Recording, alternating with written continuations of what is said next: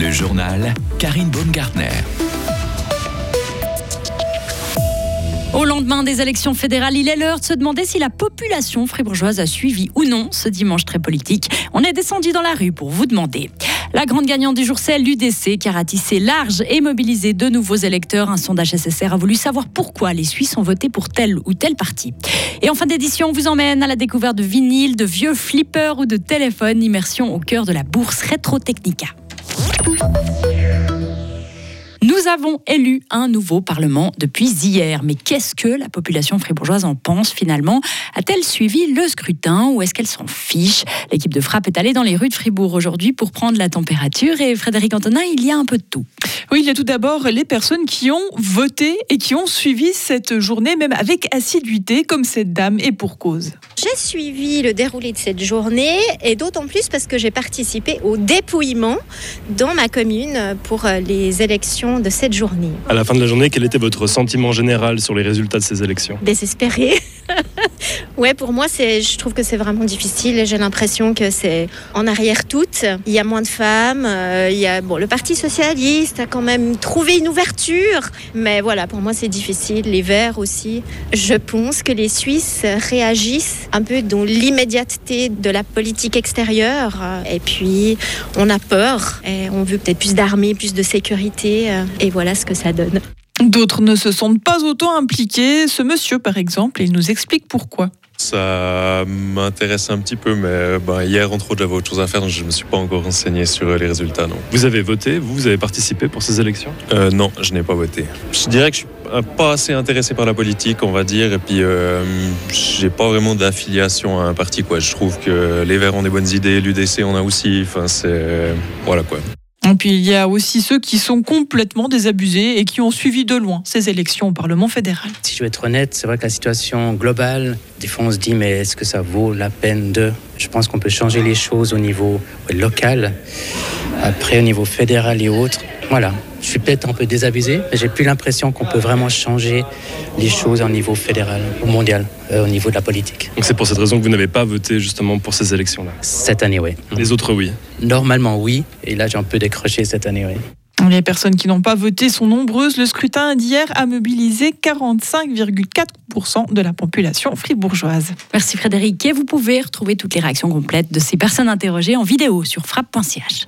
Et si on regarde ce qui est sorti des urnes, un UDC à la place d'une socialiste, la sortante Ursula Schneider-Schüttel n'a pas été réélue au Conseil national. Son siège a été récupéré par l'UDC Nicolas Colli. L'UDC qui compte désormais deux représentants au Conseil national, puisque le sortant Pierre-André Page a été sollicité un troisième mandat à Berne. L'UDC récupère ainsi son siège perdu en 2019 par Jean-François Rime. Et l'UDC au niveau suisse a ratissé large et mobilisé de nouveaux électeurs. Elle a même glané des voix dans tous les autres partis.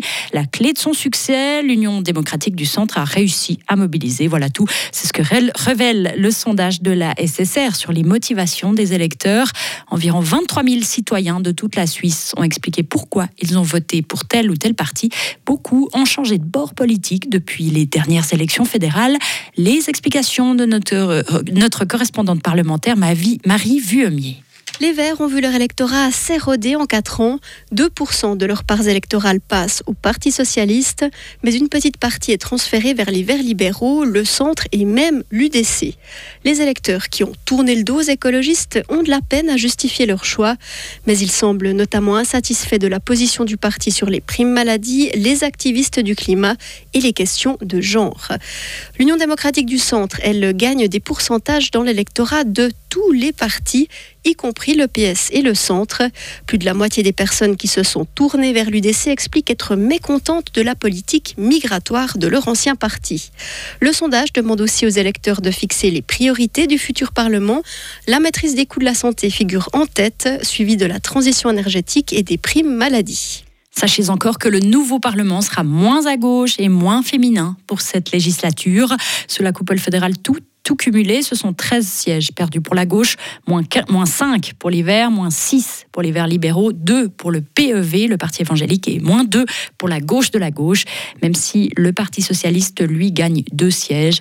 Il y a aussi moins de candidates élues, elles sont seulement 38%, alors qu'elles étaient 42% il y a 4 ans. La moyenne d'âge a été rajeunie à 49 ans et demi contre 52 en 2019. Le sujet est technique, mais les syndicats lancent tout de même aujourd'hui le référendum. Ils ont l'impression que c'est une manière pour le Conseil d'État fribourgeois de limiter l'influence de leurs organisations. La FEDE, le SSP, la FOPIS dénoncent un changement qui ne leur plaît pas du tout, un changement du système de représentation des employés au comité de la caisse de pension du canton. Désormais, les représentants du personnel au sein du comité doivent être élus et non plus désignés par les syndicats comme c'était le cas jusqu'ici. Du coup, ils craignent que leurs revendications soient moins bien défendues les syndicats ont jusqu'au 21 décembre prochain pour réunir 6000 signatures nécessaires. Enfin, pendant que tous les regards étaient tournés vers les élections fédérales hier, certains en ont profité pour chiner. Retrotechnica a eu lieu pour la dernière fois à Forum Fribourg ce week-end. Lisa Auberson nous emmène à la découverte de cette grande bourse mêlant appareils ménagers, jouets, vinyles ou encore armes de collection. Des vendeurs de toute la Suisse sont venus proposer leurs pièces vintage au public. Il y a d'ailleurs autant de vendeurs que d'objets différents. En passant d'un stand à un autre, on peut apercevoir une famille à la recherche de Lego pour compléter sa collection, mais aussi un couple d'une soixantaine d'années qui fouille dans des cartons remplis de vinyles. Puis on s'arrête près d'un stand qui propose d'essayer un flipper, une attraction qui plaît forcément aux plus petits. Le public est passionné, mais parfois aussi juste curieux. Les profils sont assez différents. Alors franchement, curiosité, voir un petit peu ce qui, ce qui se vend, voir deux, trois petits objets peut-être qu'on n'a jamais vus. Euh, plutôt curiosité, en effet. Euh, curiosité plutôt. Passionné, oui, et puis pas par simple curiosité. Alors plutôt passionné. On adore euh, tout ce qui est vieux. Alors je dirais plutôt passionné. Ça c'est quelque chose que nous avons eu de, de père en fils. Pourtant, la jeune génération est moins nombreuse, mais les objets vintage ont aussi de l'attrait pour les jeunes, comme l'explique Rémi Marot de Lantigny. Ah, peut-être parce que les objets anciens ont peut-être un peu plus de personnalité que, que les objets modernes, assez euh, épurés. Donc là, on a, on a vraiment un peu une esthétique euh, plus intéressante quelquefois. Et puis, et puis voilà aussi, un peu découvrir les, les reliques d'un autre temps, c'est toujours, toujours assez intéressant. Faire découvrir ces objets aux plus jeunes est le but de beaucoup d'exposants. La prochaine édition de Retro Technica aura lieu à Berne. Elle se déroulera en décembre 2024. Retrouvez toute l'info sur frappe et frappe.ch. Le temps sera très nuageux avec des averses fréquentes pour la matinée de mardi. Une accalmie est annoncée pour l'après-midi avec le développement de belles éclaircies, notamment en fin de journée. Il va faire de 13 à 14 degrés. Pour la suite de la semaine, le temps sera changeant avec notamment du vent, surtout pour vendredi. Des averses sont aussi annoncées mercredi soir et jeudi soir.